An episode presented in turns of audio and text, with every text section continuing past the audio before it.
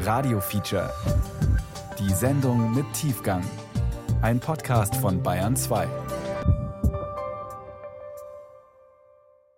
Hallo, Till Ottlitz hier. Wenn die Polizei früher eine Ansage gemacht hat, dann meistens durch ein Megafon. So nach dem Motto: Achtung, hier spricht die Polizei. Und dann wusste man schon, jetzt wird es ungemütlich. Heute spricht die Polizei aber noch auf ganz anderen Kanälen mit uns, auf Twitter, Facebook oder TikTok. Und auch wenn die Polizei da meistens etwas freundlicher und lustiger daherkommt, es bringt seine ganz eigenen Probleme mit sich. Philipp Schnee mit einem ARD-Radio-Feature über die Polizei in den sozialen Medien. Achtung, Achtung, hier spricht die Polizei. That's the sound of the police. That's the sound of the beast. Polizei! NRW! Polizei! NRW! Polizei! Was man als Regierungsinspektor. Kevin, esst ihr abends immer bei McDonalds oder wo sonst? Äh, klar. Wir führen heute eine fingierte Verkehrskontrolle durch mit einer unserer Bewerberinnen. Oh no, no, no, no. That's the sound of the police. Choose your character! China, du. Cleo. Matteo. Helena. Hier spricht die Polizei. Doku über die Polizei in den sozialen Medien. Ein ARD-Radio-Feature von Philipp Schnee. Ich sage ganz oft hier äh, in der Vorlesung, eine Waffe kriegt jeder, aber äh, so ein Social-Media-Account, der ist gefährlich. Ne? Ich will nicht unterhalten werden von der Polizei, sondern Informationen. Das ist eigentlich tatsächlich eine Mischung aus Nachwuchswerbung, Öffentlichkeitsarbeit, Information, Krisenkommunikation, Recruiting, Prävention. Wir vergessen nicht die Prävention. Und ich persönlich begreife das als Ausweitung der polizeilichen Definitionsmacht. Polizei.salzgitter. Salzgitter. Du entscheidest, ob der Einbrecher gefasst wird. Am 16.11.2021 ab 18 Uhr kannst du bei einem Einsatz in unserer Story dabei sein und den Erfolg bestimmen. Abonniere uns auch auf Facebook und begleite unsere Kollegen. Ja, alle wollen True Crime machen. Wir können True Crime machen. Wir, haben, wir sind sozusagen mehr oder weniger immer halb live dabei. Aber faktisch läuft ein Nachrichtenwettbewerb, in dem die Polizei sich zu einem Player gemacht hat. Ganz klar. Und darin sehe ich eine große Gefahr. True Crime. Echte Verbrechen. Fast live bei Your Polizeidienststelle. WTF. What the fuck are you talking about? So reagierte die Mannheimer Polizei 2017 nach einer Amokfahrt auf rassistische Gerüchte auf Twitter. Darf die das, die Polizei, so umgangssprachlich reagieren? Polizeiarbeit heißt heute auch kommunizieren. Im Einsatz, im Alltag, in den sozialen Medien. Dafür gibt es Klicks, Likes und auch sehr viel Kritik. Was macht die Inhaberin des Gewaltmonopols da im Netz? Wird sie zugänglicher und nahbarer? Oder macht sie Politik und Meinung? Und darf sie das? Soll sie das?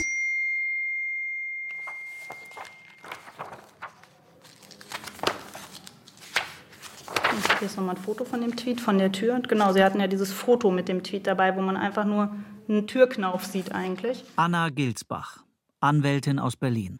Für ihren Mandanten hat sie die Polizei verklagt. Wegen eines Tweets. Na, ich glaube, das Ereignis wurde bekannt als der Türknauf des Todes. Sollten Sie der Aufforderung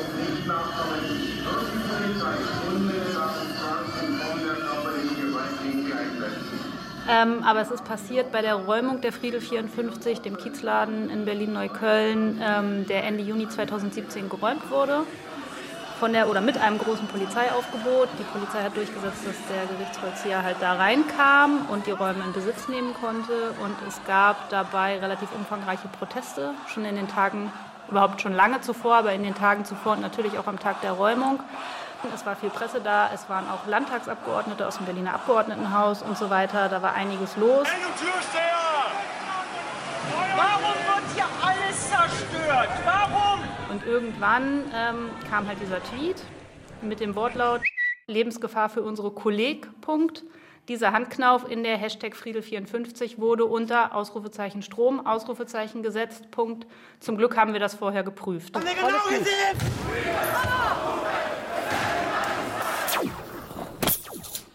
Im Einsatzinformationssystem war genau diese Information dort so hinterlegt. Monique Pilgrim, Hauptkommissarin, leitet das Social-Media-Team der Polizei Berlin. Dass dort ähm, die Kollegen vor einer Tür standen, die sie öffnen wollten und da war sozusagen ein Kabel zu sehen und es bestand der Verdacht, dass da Strom drauf ist. Ne, das haben wir verfolgt. Dann hat der Einsatzleiter uns auch sofort ein Signal gegeben, weil das natürlich etwas ist, was man kommuniziert. Und ähm, wir haben dann, genau, im Einsatzsystem war dann eben, stand eben auch, dass da eine Messung stattgefunden hat und dass da Strom drauf ist. Und in dem Moment müssen wir uns dann darauf verlassen. Und der Einsatzleiter hatte dieselbe Information, der hat den Tweet abgegeben oder freigegeben und dann ist er rausgegangen. Und der Tweet ging raus um 10.54 Uhr. Also 10.40 Uhr, okay, hier ist irgendwie Strom- und Spannungsprüfer. 10.49 Uhr eine Fachfirma beauftragt. 10.54 Uhr der Tweet. Jetzt läuft da live diese Räumung, da gibt es Proteste draußen, Medien sind da.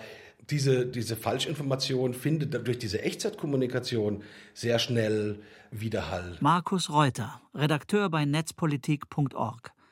Er beobachtet das Netz und die Sicherheitsbehörden. Und zack, hast du mehrere Zeitungen, die eben sagen, ah, Türknauf, Lebensgefahr und dieses Narrativ übernehmen. Eben weil die Polizei als sehr verlässlicher, verlässliche Quelle angesehen wird. Türknauf unter Strom. Lebensgefahr für Polizei. Türknauf unter Strom gesetzt. Und mit diesem Tweet hat sich halt die Stimmung gedreht. Das konnte man einerseits auf Twitter sehen natürlich. Ähm, vorher war halt Thema, oh, hier geht ein Freiraum verloren. Was bedeutet das für die Stadt? Was bedeutet das für euch? Der Polizeieinsatz war Thema und plötzlich drehte sich das und es ging irgendwie nur noch um diesen Tweet. Habt ihr eine Stromfalle gebaut?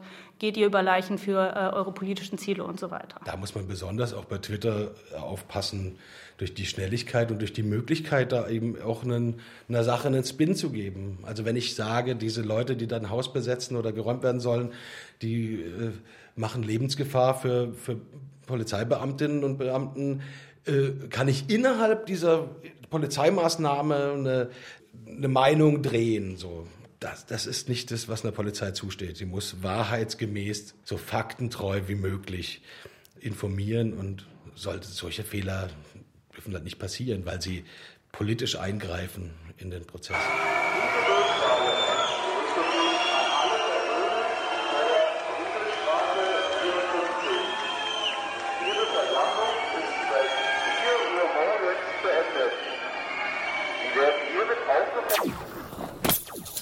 Dann 12.04 Uhr, dann auf dem internen äh, Kommunikationsnetz der Polizei kein Strom. Es lag kein Strom auf einer Klinke bzw. auf einem Geländer im Objekt, kein Strom. So, das heißt, ja, Viertelstunde nachdem Sie es das erste Mal feststellen, haben Sie schon den Tweet rausgehauen. Dann dauert es eine gute Stunde, bis dann geklärt ist, da war gar kein Strom und man fragt sich halt natürlich, warum musste dieser Tweet gesendet werden in dieser Zeit. Trotzdem hat man sich entschieden, so zu twittern. Die Einsatzlage ist, ist dynamisch. Das ist schwer zu verstehen und das ist wahrscheinlich auch schwer zu akzeptieren, wenn man auf der anderen Seite ist. Ähm, aber die Kritik verstehen wir natürlich. Und es haben sich seitdem ja in der ganzen Organisation, gerade zu dieser Kommunikation, eben auch Sachen geändert. Und das, äh, wir haben daraus gelernt. Und ähm, deswegen hoffen wir und gehen auch davon aus, dass uns das so in der Form nicht mehr passiert. Also ja, Fehler können passieren, aber wenn, dann werden hier, glaube ich, schon mehrere Fehler passieren. Die Polizei weiß schon, wie Twitter funktioniert. Die Polizei wusste sehr bald, dass es keine Stromfalle im besetzten Haus gab. Sie hat ihre Falschmeldung aber erst am nächsten Tag und ziemlich versteckt hinter einem Link korrigiert. Warum? Naja, also die eine Erklärung könnte sein, die Polizei weiß eben, äh, ist sehr ungeschickt im Umgang mit sozialen Medien. Das glaube ich aber eben nicht, weil dafür haben sie sich halt an anderer Stelle ähm, so verhalten, dass man denkt, die wissen schon, wie das funktioniert.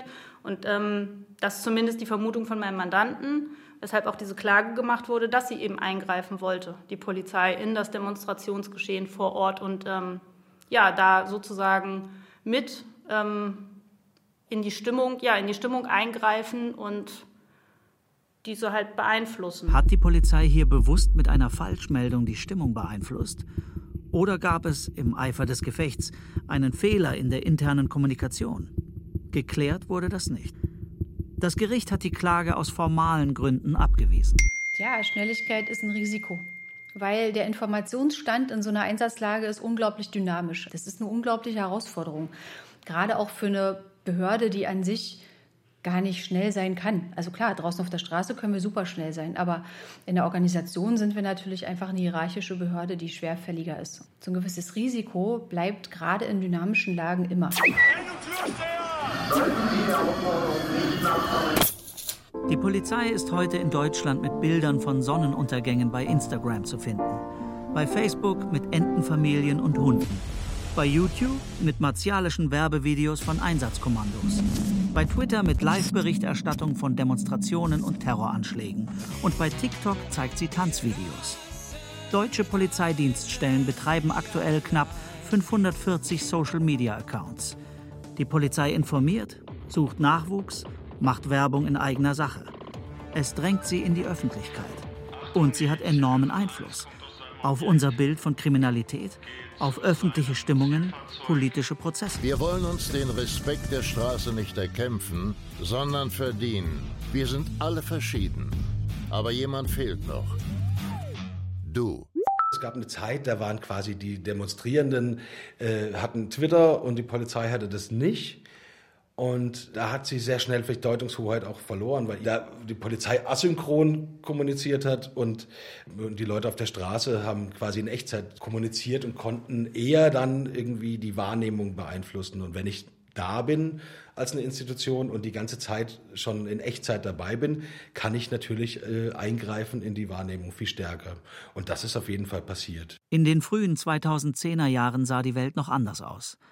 Während die englischen Kollegen schon über 1000 Twitter-Accounts fütterten und die Niederländer über 900, gab es in Deutschland gerade mal 19 Twitter-Accounts von Polizeidienststellen. Also das Social-Media-Team wurde entwickelt auf Initiative der damaligen Behördenleitung. Das war 2012. Genau. Und dann ist das äh, gegründet worden, das Team 2014. Und dann ist es eigentlich, man sagt das nicht so gerne, aber das ist Learning by Doing. Und wir wussten ja nicht, wie es funktioniert. Also, aber wir wussten, wie Twitter funktioniert und wie Facebook funktioniert. Das haben wir uns lange angeguckt. Und dann haben wir versucht, die beiden Sachen irgendwie zusammenzubringen. Ja, eine hierarchische Behörde und ein soziales Netzwerk, was eigene Regeln hat, eigene Sprache hat. Die eigene Sprache. Ein Riesenthema bei Twitter.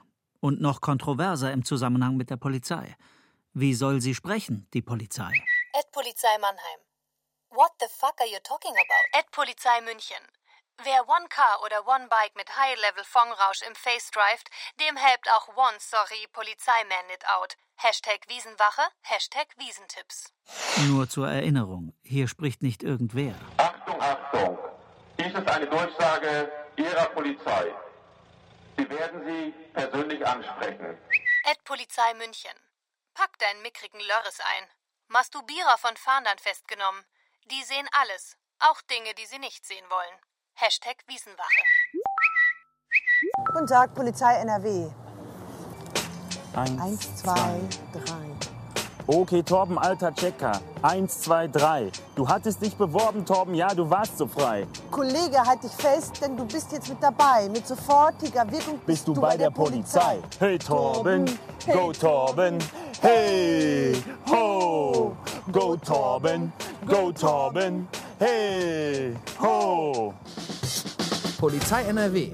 Bereit, wenn du es bist. Man kann sich leicht lustig machen über die Polizei im Netz. Über ungeschickte Rap-Versuche und das Genre der Nachwuchs-Werbesongs, das vor einigen Jahren boomte. Ed Polizei Karlsruhe. Mittwochmorgen wollte die Hashtag Polizei ein Fahrzeug stoppen auf der B3. Der Fahrer darauf nicht erpicht, gab zunächst Gas und wer entwischt, wenn nicht die Ordnungshüter auch den Gashahn treten ganz schön auf. Gedichte, gab es da Gedichte?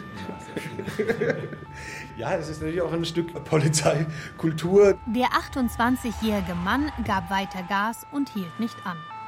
Er flüchtet auf die Autobahn, denn dort konnte er noch schneller fahren. Mit über 200 Sachen lässt er es dort ordentlich krachen. Und noch einige Strophen, also known as Tweets, weiter.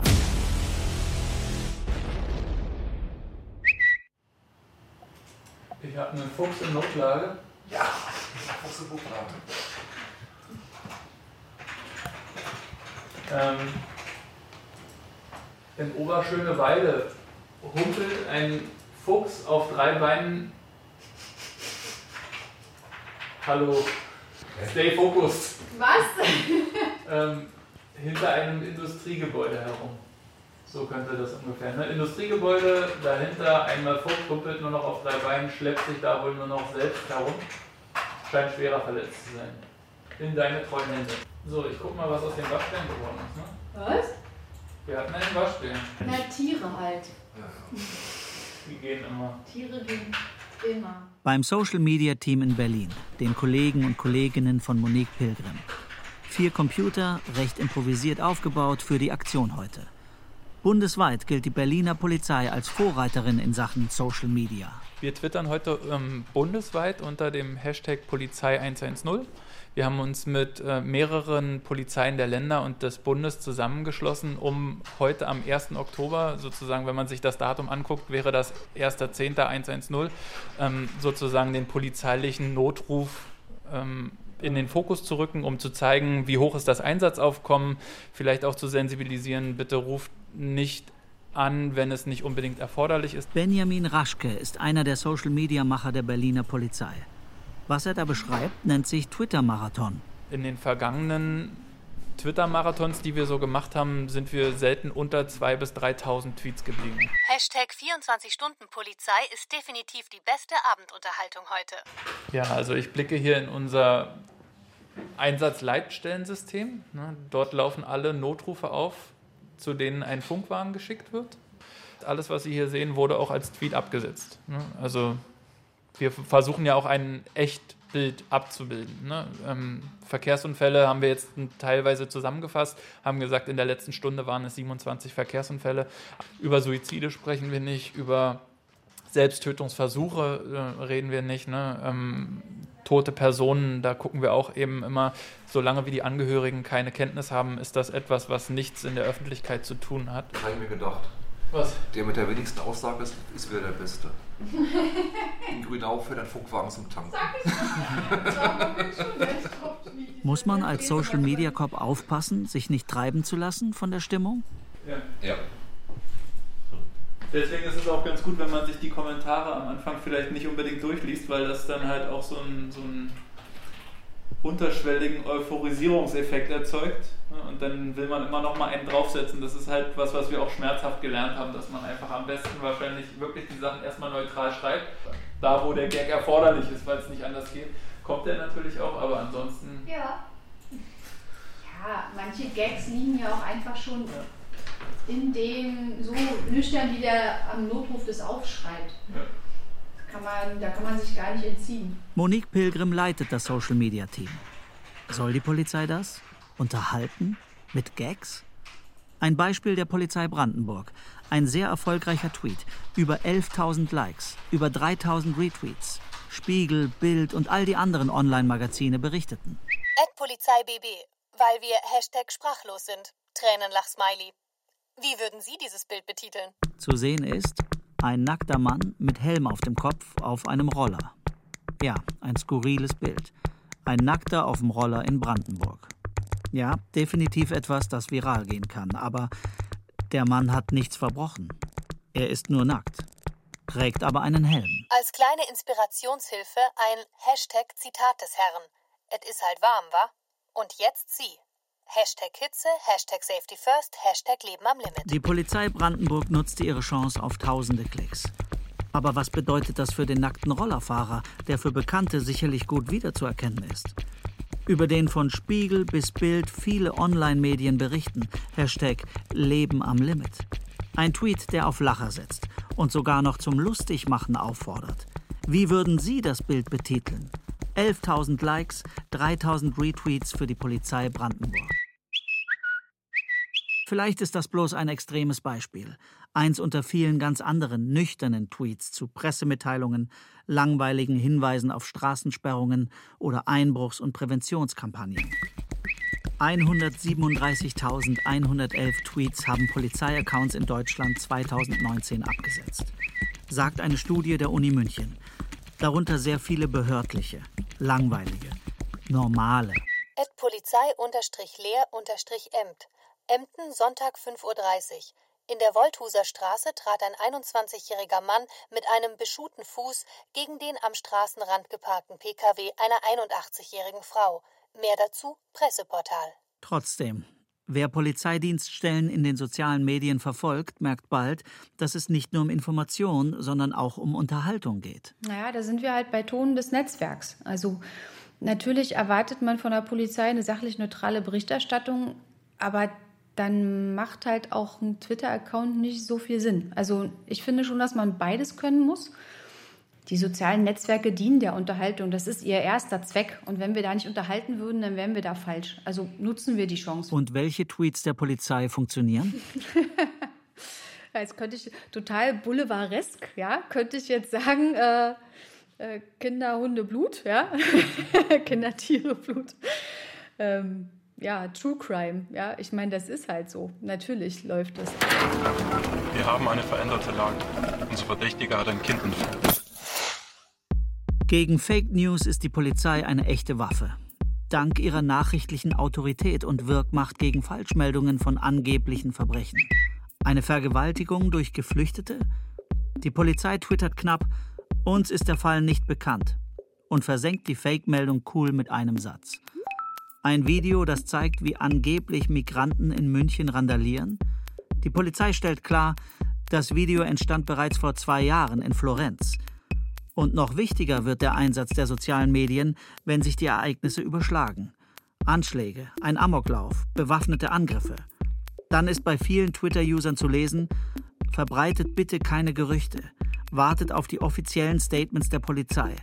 Und alle hängen am Account der örtlichen Polizei und warten auf Klärendes. Ad Polizei München, 22. Juli 2016. Meiden Sie öffentliche Plätze in Hashtag München. Die Lage ist noch unübersichtlich. Hashtag UEZ, Hashtag Schießerei. Ad Polizei München, 22. Juli 2016. Il y a un nombre central pour de membres en cas de personnes absentes à Munich. Hashtag Schießerei, Hashtag München, Hashtag UEZ. 81 Tweets in vier Sprachen innerhalb von 15 Stunden. Das Social-Media-Team der Münchner Polizei hat die ganze Nacht über die Einsätze getwittert und wird für diesen Einsatz nun auf der ganzen Welt gelobt. Der Pressesprecher der Münchner Polizei, Markus da Gloria Martins, hat mittlerweile sogar eine eigene Fanseite auf Facebook. Spiegel Online, 23.07.2016. Und jetzt ein Hart aber fair Extra mit Frank Plasberg. Schönen guten Abend. Guten Abend. Vielen Dank, schön, dass Sie dabei sind. Dankeschön. Das sind unsere Gäste. Markus da Gloria Martins. Der Sprecher der Münchner Polizei sah Menschen in Panik durch die Stadt rennen. Er sagt, wir haben die Bevölkerung während des Amoklaufs ruhig und sachlich informiert. Aber über die sozialen Medien verbreiten sich Gerüchte und Falschmeldungen heute mit maximaler Beschleunigung. Das kriegen sie nicht mehr eingefangen. Ich glaube, es ist ein Applaus für Ihre Arbeit und für die Arbeit der Münchner Polizei insgesamt. Markus da Gloria Martins bei Hart aber fair. Und hier beim Münchner Ableger der TED, der Konferenz für alle digital Bewegten. Locker flockig erklärt er, was Social Media für die Polizei München heißt. Was wollen wir mit diesem Tweet sagen? Gar nichts. Dieses Bild steht einfach dafür, dass wir natürlich die Effekte, Emotionen, Humor der sozialen Netzwerke auch nutzen, um Reichweite zu erzielen. So, und wenn ein Polizist sagt, dass wir Social Media nutzen für PR, dann zucken immer alle gleich. Ähm, aber PR ist wahnsinnig wichtig. Sie müssen uns vertrauen als Organisation. Sie müssen uns mögen als Organisation. Und Sie müssen glauben, dass wir handlungsfähig sind. Ad Polizei München. Auch wenn es Hashtag Wiesen heißt. Gras ist trotzdem nicht erlaubt. Wir gehen mit zwei Personen und ihren Rauchwaren auf die Hashtag Wiesenwache. Und so haben wir dann eine größere Kampagne gestartet, die wir seitdem regelmäßig zum Oktoberfest ähm, durchführen. Und ein Baustein daraus, es ist nur ein Baustein, ist die Twitter-Kampagne Hashtag Wiesenwache. Der eine oder andere von Ihnen hat davon vielleicht schon mal gehört. Ad Polizei München. Betrunkener greift Frau versehentlich an Po und Busen. Wir leiten absichtlich ein Strafverfahren ein. Hashtag Wiesenwache. Lustig geschrieben mit einer klaren Botschaft.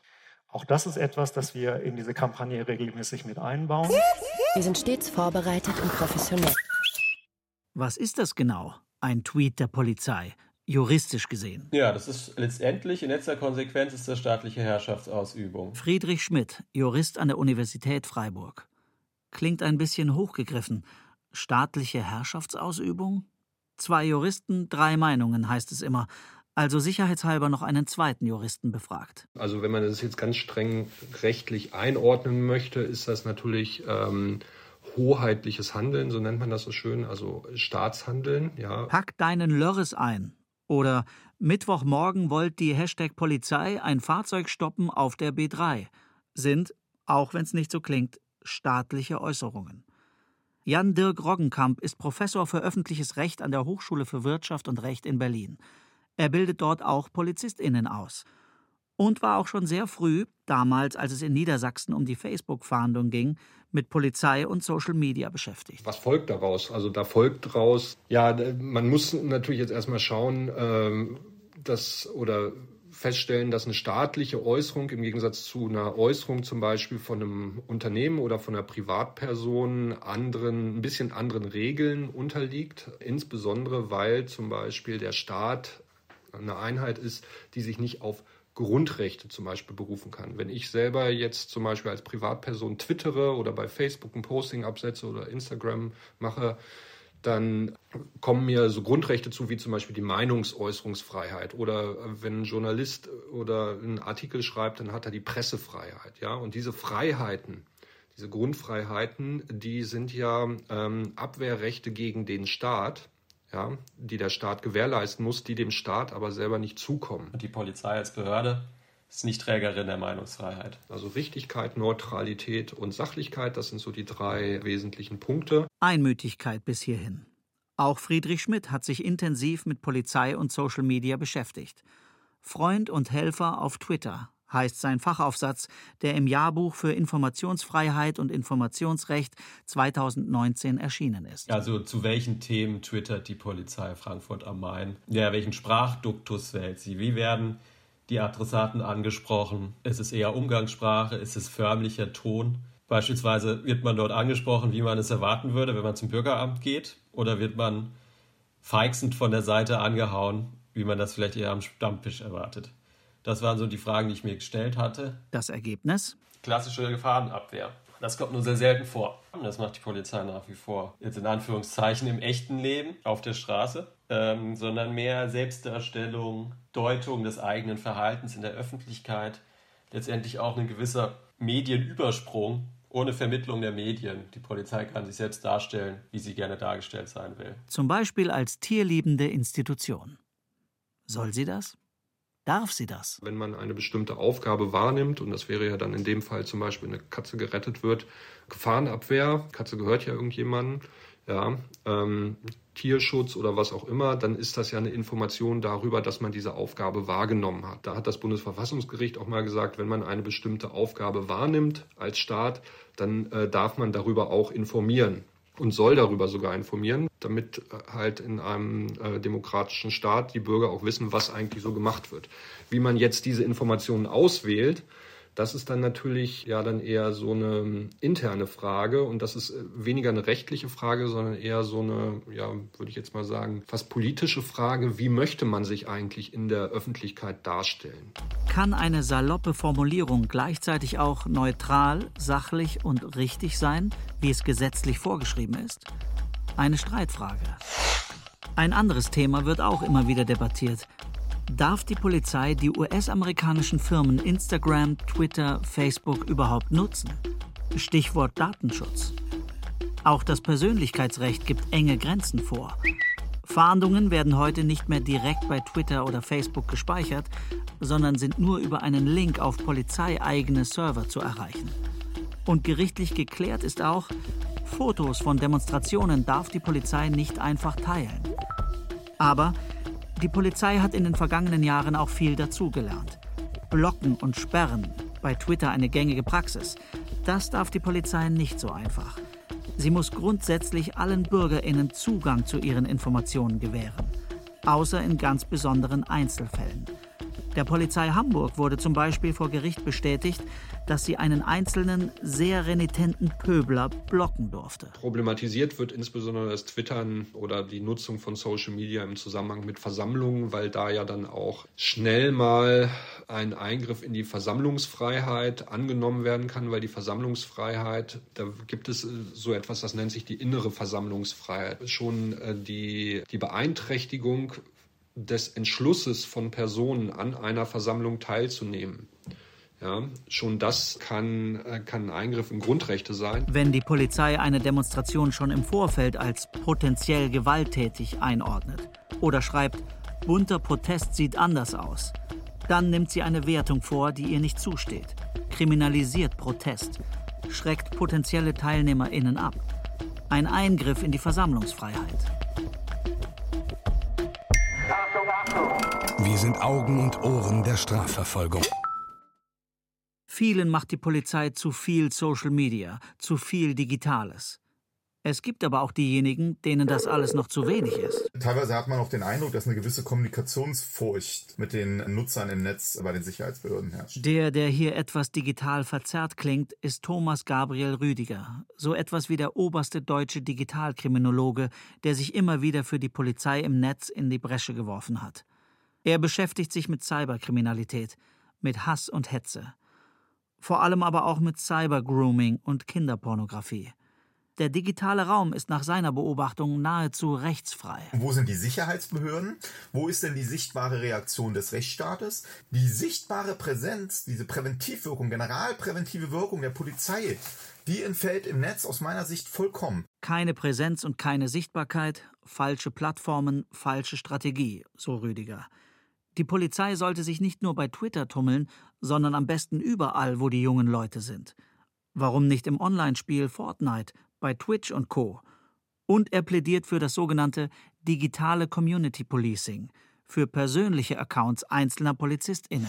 Um auch in den sozialen Netzwerken digital auf Streife zu sein, hat die Polizei Niedersachsen neben dem Rheinland-Pfalz die Möglichkeit geschaffen, personifizierte Accounts auf Twitter, Facebook und Instagram zu betreiben.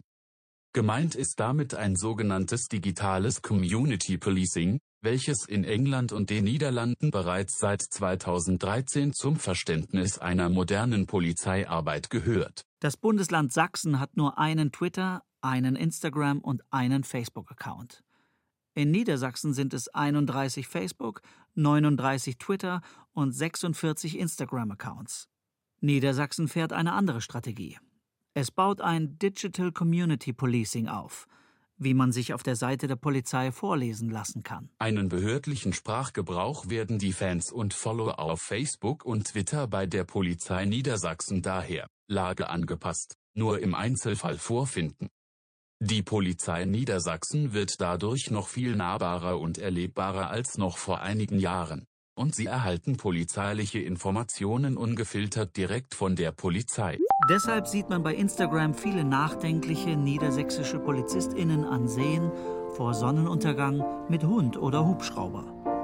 Man bekommt recht persönliche Präventionstipps. So richtig aus dem polizeilichen Alltag dürfen die Polizistinnen allerdings nichts zeigen. Achtung, die Zielperson 1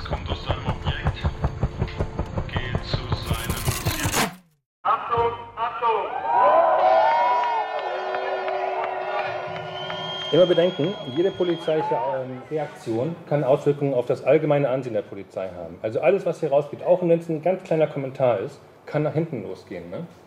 Und kann den Ruf der Polizei richtig, richtig auch ja, breit gefächert schädigen. Also lasst euch dazu nichts hinreißen. Das ist Tobias Greve vom Social Media Team der Polizei Hamburg. An der Deutschen Hochschule der Polizei in Münster bildet er Social Media Manager aus. Wie groß sind eure Teams?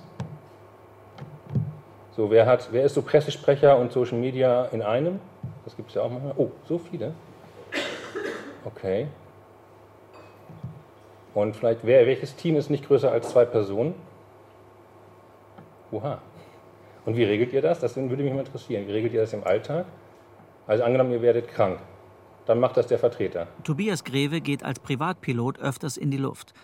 Mag außerdem Skifahren, Fußball, Darts, Stand-up-Paddling und Tauchen. Reiste 2012 für sechs Monate um die Welt und fährt gerne nach Portugal, Thailand, Australien, Neuseeland, Brasilien oder Irland. So steht es zumindest in seinem Profil auf der Seite der Polizei Hamburg. Okay, Software haben wir auch erledigt. Dann die Tonalität. Frechheiten, Humor, dürfen wir das? Also nicht natürlich nur, nicht nur in den Inhalten, im Content, sondern auch in den Antworten. Wie weit dürfen wir da gehen? Äh, muss auch jede Behörde für sich selber entwickeln, da den eigenen Stil. Ein paar Beispiele dazu.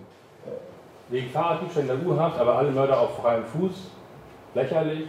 Äh, wenn Sie an Fakten nicht interessiert sind, wann besuchen Sie unsere Seite? So, kann man einfach mal ein bisschen aggressiver zurückfragen.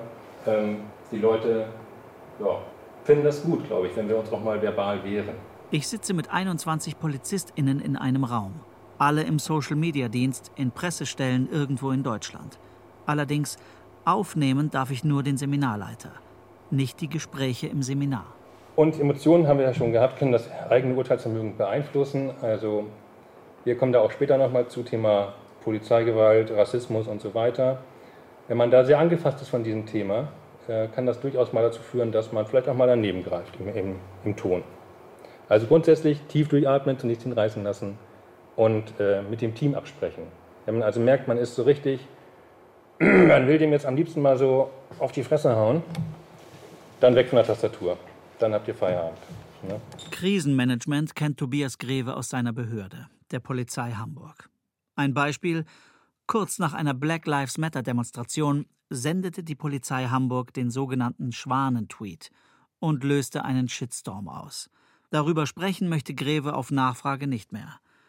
Johanna Blumbach hat für eine Nachwuchstagung von PolizeiwissenschaftlerInnen die Twitter-Kommunikation der Polizei Hamburg bei dieser Demonstration analysiert. Genau, also es war ja so, dass die Polizei nach dieser Demonstration in Kritik geraten ist und sich eben damit konfrontiert sah, dass ihr Rassismus und rassistisches Vorgehen und Unverhältnismäßigkeit vorgeworfen wurde. Und dann kam dieser Schwanentweet, wo ähm, die Polizei ein Bild twitterte von mehreren Schwänen, die über die Straße gehen und die Polizei twittert, ähm, dass sie den Schwänen eben Begleitschutz beim Überqueren der Straße gegeben hat. Und im Nachsatz twittert sie, das hätten wir übrigens auch für schwarze Schwäne gemacht. Das zeigt einfach, wie wenig sensibel die Polizei für die ganze Thematik ist. Und dass die Polizei halt auch einfach sich in keinster Weise des Problems ähm, bewusst ist. Super Kürzel. Steht bei uns für All Colors are Beautiful. Wir feiern Gleichberechtigung. Hier ist das erste deutsche Fernsehen mit der Tagesschau. Guten Abend, meine Damen und Herren. Ich begrüße Sie zur Tagesschau. Zu einem massiven Zwischenfall kam es in der Silvesternacht in Leipzig. Nach einem Angriff auf einen Polizisten ermittelt das sächsische Landeskriminalamt wegen versuchten Mordes. Ähm, ja, im Silvester 2020 gab es am Konnewitzer Kreuz in Leipzig ähm, Auseinandersetzungen zwischen einzelnen Gruppen, die dort gefeiert haben und äh, der Polizei. Eiko Kempen ist Journalist aus Leipzig. Er recherchiert vor allem zu Polizeithemen. Die Polizei war auch mit einem relativ großen Aufgebot dort vor Ort, wollte anscheinend auch in einer gewissen Weise Stärke zeigen, nachdem es in den vergangenen Jahrzehnten immer wieder mal dort zu Auseinandersetzungen gekommen ist. Hey! Haut ab, ihr Schweine! Und nach diesen Auseinandersetzungen gab es dann sehr schnell von der Polizei eine sehr dramatisch anmutende Meldung über einen Polizisten, der so schwer verletzt worden sei, dass er notoperiert werden müsste. Ed Polizei Sachsen. Im Zuge des Polizeieinsatzes anlässlich des Jahreswechsels wurde ein Kollege am Konnewitzer Kreuz in Hashtag Leipzig so schwer verletzt, dass er noch in der Nacht notoperiert werden musste. Neun Personen wurden festgenommen. Ja, das war jetzt natürlich eine sehr, sehr frühe Feststellung, die die Polizei da gemacht hat über das Ausmaß dessen, was da passiert ist. Ähm, und das wurde nochmal dadurch verstärkt, dass dann um gegen 5 Uhr die Polizei nochmal eine sehr umfangreiche Pressemitteilung herausgegeben hat. Und das wurde dann auch von der Presse relativ schnell aufgenommen und hat dann am Neujahrstag bundesweit Schlagzeilen gemacht, hat es dann auch bis in die Tagesschau geschafft. Normal feiern sieht für den CDU-Abgeordneten Hauer anders aus. Demokraten sagen versuchter Mord, Linksradikale sagen feiern, twittert er. Und auch die AfD fordert im Netz Null Toleranz für Linksextremismus. Die Debatte ist in vollem Gang. Was folgte, war eine bundesweite Debatte über Linksextremismus, ausgelöst durch einen Tweet. Rainer Wendt, Vorsitzender der Deutschen Polizeigewerkschaft, erinnern die Ereignisse an die Ausbildung linksterroristischer Strukturen in den 70er Jahren. Der ehemalige Bundesinnenminister Friedrich twittert: Ed HP Friedrich CSU. Nimmt man alle Informationen zusammen, ist die hässliche Fratze des Linksterrorismus erkennbar. Die Initiative Gemeinsam gegen linken Terror ist überfällig. Also meine Quellen, ohne dass ich da jetzt zu sehr ins Detail gehen kann, weil es dann natürlich auch immer Quellenschutz gibt, sind dann Stimmen aus dem Krankenhaus, die erklärt haben, dass es keine Notoperation gegeben hat und dass es nie einen lebensbedrohlichen Zustand gegeben hat, dass teilweise sogar der verletzte Polizist selbst sich darüber gewundert haben soll, was da alles an Schlagzeilen produziert wurde. Also keine Lebensgefahr, keine Notoperation. Eiko Kempten hat die Vorfälle genau recherchiert. Er will nicht verharmlosen. Er spricht klar von Auseinandersetzungen, die es an diesem Abend gab. Von Gewalt. Auf beiden Seiten. Was nicht stattgefunden hat, war das, was der Polizeipräsident von Leipzig in, öffentlich verkündet hat, dass es einen orchestrierten Angriff auf die Polizei gegeben haben soll. Was es auf jeden Fall gegeben hat, war ein Angriff auf Polizeibeamte. Aber das gesamte Ausmaß dessen, diese, diese Planung, dass man auf einmal tatsächlich Schlagzeilen über eine mögliche neue RAF, über linken Terror im Rahmen von Silvester äh, lesen konnte, all das hat sich halt nicht dargestellt in dem, was man tatsächlich sehen konnte. Auch ein Team von WissenschaftlerInnen der Deutschen Hochschule der Polizei in Münster hat sich die Geschehnisse in Konnewitz angeschaut. Die Polizei als Influencerin heißt die Studie. Auch als die Polizei bereits eingestehen musste, dass Teile der Meldungen problematisch bis inkorrekt waren, lässt sich nur bedingt eine Abkehr vom konfrontativen Kurs feststellen, weshalb sich insbesondere im Kontext des vorliegenden Falls von einer zweifelhaften polizeilichen Fehlerkultur sprechen lässt, welche nur zum Teil durch die eigene Betroffenheit erklärbar ist. Schreiben die ForscherInnen der Deutschen Hochschule der Polizei. Die Analyse illustriert exemplarisch, wie diskursmächtig die Polizei ist und wie sich dies durch die Möglichkeit direkter, breiter, unmittelbarer Kommunikation noch verstärkt. Also in dieser Nacht gab es mehrmals Situationen, äh, in denen man gemerkt hat, dass dieses Social Media Team der Polizei Sachsen, dass sie emotional geantwortet haben, dass sie auch Menschen, die in sozialen Medien die Polizei kritisiert haben, teilweise persönlich in einem sehr, sehr emotionalen, teilweise auch beleidigenden Tonfall angegangen sind. Was natürlich in einer gewissen Weise nachvollziehbar ist, wenn man sich da reinversetzt, aber das hat dann natürlich nichts mehr mit unabhängiger oder neutraler Berichterstattung zu tun, sondern da äußert sich eine subjektive Partei. Das ist meiner Meinung nach das größte Problem, dass die Polizei durchaus auch in dem Fall über ihre Kommunikationsmacht, die sie ja hat, ähm, ganz aktiv das öffentliche Bild von etwas prägen kann. Ohne externe Einordnung. Die Polizei nur als Sündenbock zu sehen, erscheint Eiko Kempen aber zu einfach. Es hätte eigentlich jedem Journalisten auffallen müssen, dass das doch ein bisschen sehr konkret und ein bisschen zu gute Steilvorlage für eine empörte Berichterstattung ist. Und von daher sehe ich da das Versagen eigentlich viel eher noch auf medialer Seite als auf Polizeiseite. Wir müssen in den entscheidenden Momenten richtig handeln. Noch vor kurzer Zeit gab die Polizei nur Pressemitteilungen heraus. Die JournalistInnen ordneten diese Informationen ein und formulierten einen Text daraus. In der journalistischen Ausbildung gilt die Polizei häufig noch immer als privilegierte Quelle, als eine, deren Informationen verlässlich seien. Und doch rät der Deutsche Journalistinnenverband 2019 dasselbe wie Olaf Sundermeier. Die Polizei ist auf jeden Fall eine privilegierte Quelle, die es aber dennoch zu hinterfragen gilt. Olaf Sundermeier ist Reporter beim RBB. Auch für die Tagesschau ist er oft vor Ort, bei großen Polizeieinsätzen. Und das ist genau, das ist genau das Dilemma, in dem wir in diesem Echtzeitjournalismus inzwischen stecken. Also vor allen Dingen den Kollegen in den Nachrichtenredaktionen ist es regelrecht unmöglich, dort zu hinterfragen, weil die Redaktionen strukturell da gar nicht drauf ausgelegt sind, weil die Schnelligkeit, in der Nachrichten ventiliert werden, einfach extrem zugenommen haben. Und bis man dann eine Möglichkeit hat, zu antworten, auf das eigene Hinterfragen zu kommen. Ist die Nachricht schon durch, versendet, via Twitter, online oder via Hörfunk? Es gibt Situationen im aktuellen Nachrichtenjournalismus, da kann man Polizeiinformationen gar nicht hinterfragen.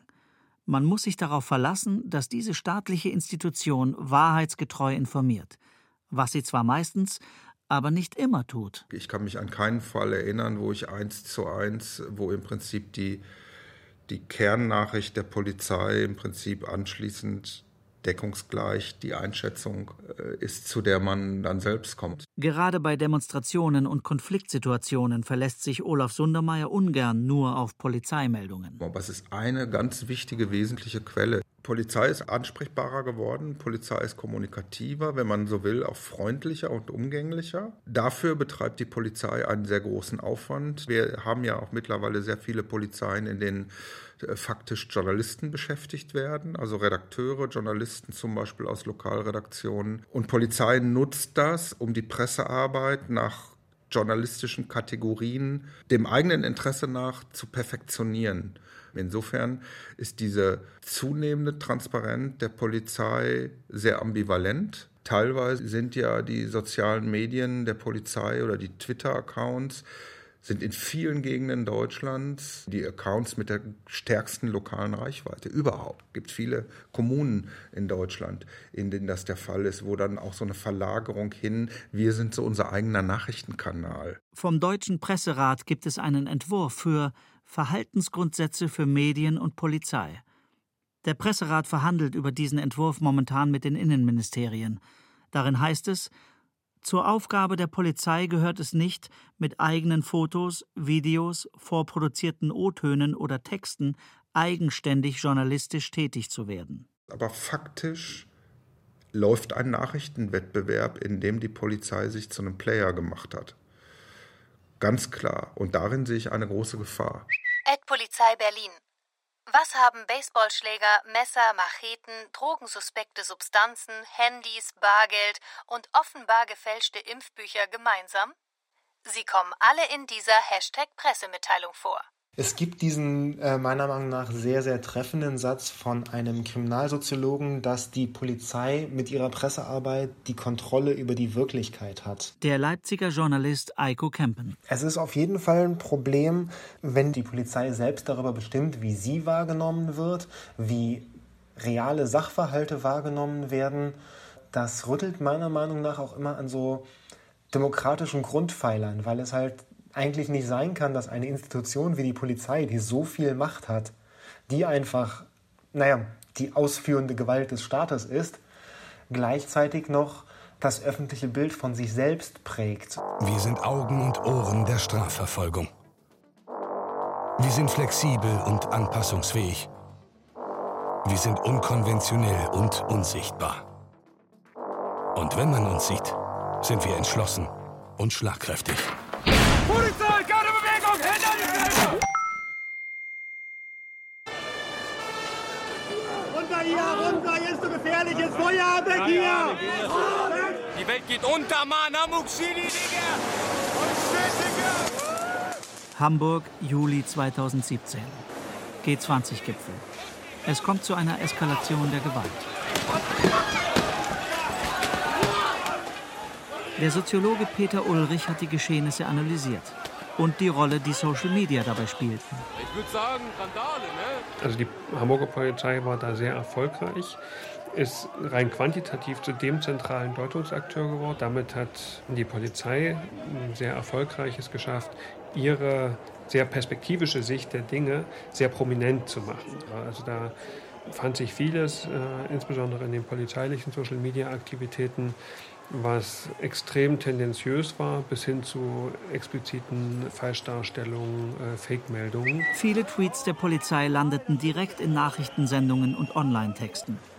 Ein Sender, so Peter Ulrich, habe sein Live-Programm quasi vollständig mit den Twitter-Meldungen der Polizei bestritten. Tobias Greve von der Polizei Hamburg wollte sich auf Nachfrage nicht mehr zum G20-Gipfel äußern. Ich persönlich begreife das als Ausweitung der polizeilichen Definitionsmacht. Mit der Social-Media-Aktivität wird das ausgeweitet auf einen Bereich, wo bisher die Polizei keinen Zugriff hatte. Das heißt, man kann im Grunde genommen die begrenzte Kontrolle, die sich durch Presse, durch Medien ergibt, umgehen, indem man direkt die Menschen erreicht.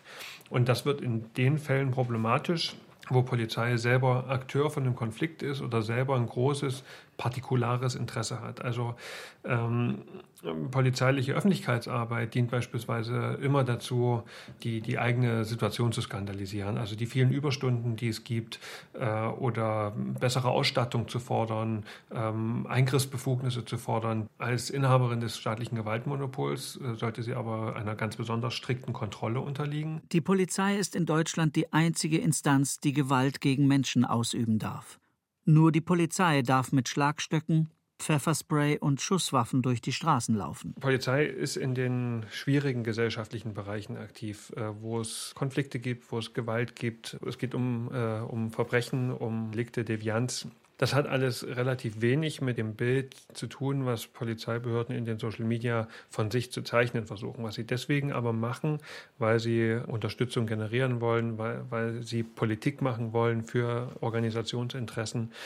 Das ist meines Erachtens problematisch, weil es ein falsches Bild von Polizei zeichnet. Ich erwarte einen ernsthaften Staat, der sich an die Grundrechte und seine weitere Rechtsbindung hält. Humor, lustig sein, Berichterstattung, das ist Aufgabe der Gesellschaft. Niemand, wirklich niemand, auch nicht die größten Kritiker wollen, dass die Polizei nicht in den sozialen Medien präsent ist. Nur über das Wie, da gehen die Meinungen auseinander. Die Polizei sagt von sich, sie wolle mit den sozialen Medien die Leute da abholen, wo sie sind. Aber wer will schon von der Polizei abgeholt werden? Die Versammlung ist beendet. Entfernen Sie sich unverzüglich aus diesem Bereich. Verlassen Sie unverzüglich den Bereich und bleiben Sie friedlich. Ich wiederhole, die Polizei fordert alle Personen auf, umgehend die Heimreise anzutreten. Es besteht für Sie jetzt hier kein Grund, sich hier noch länger aufzuhalten. Hier spricht die Polizei. Doku über die Polizei in den sozialen Medien. Ein ARD-Radio-Feature von Philipp Schnee. Es sprachen Konstanze Dada, Sebastian Schwab und Nina Sievert. Ton und Technik Burkhard Pizzalandek und Sabine Klunzinger. Regie Nicole Paulsen. Redaktion Michael Lissig. Eine Produktion des Südwestrundfunks für das ARD Radio Feature 2022. Zum Schluss empfehle ich Ihnen noch das Making-of-Gespräch mit dem Autor Philipp Schnee. Er erzählt darin von seinen Recherchen. Sie finden das Interview in der ARD Audiothek. Den Link haben wir Ihnen auch in die Show Notes zu diesem Podcast gepackt. Bis nächste Woche, Ihr Till Ortlitz.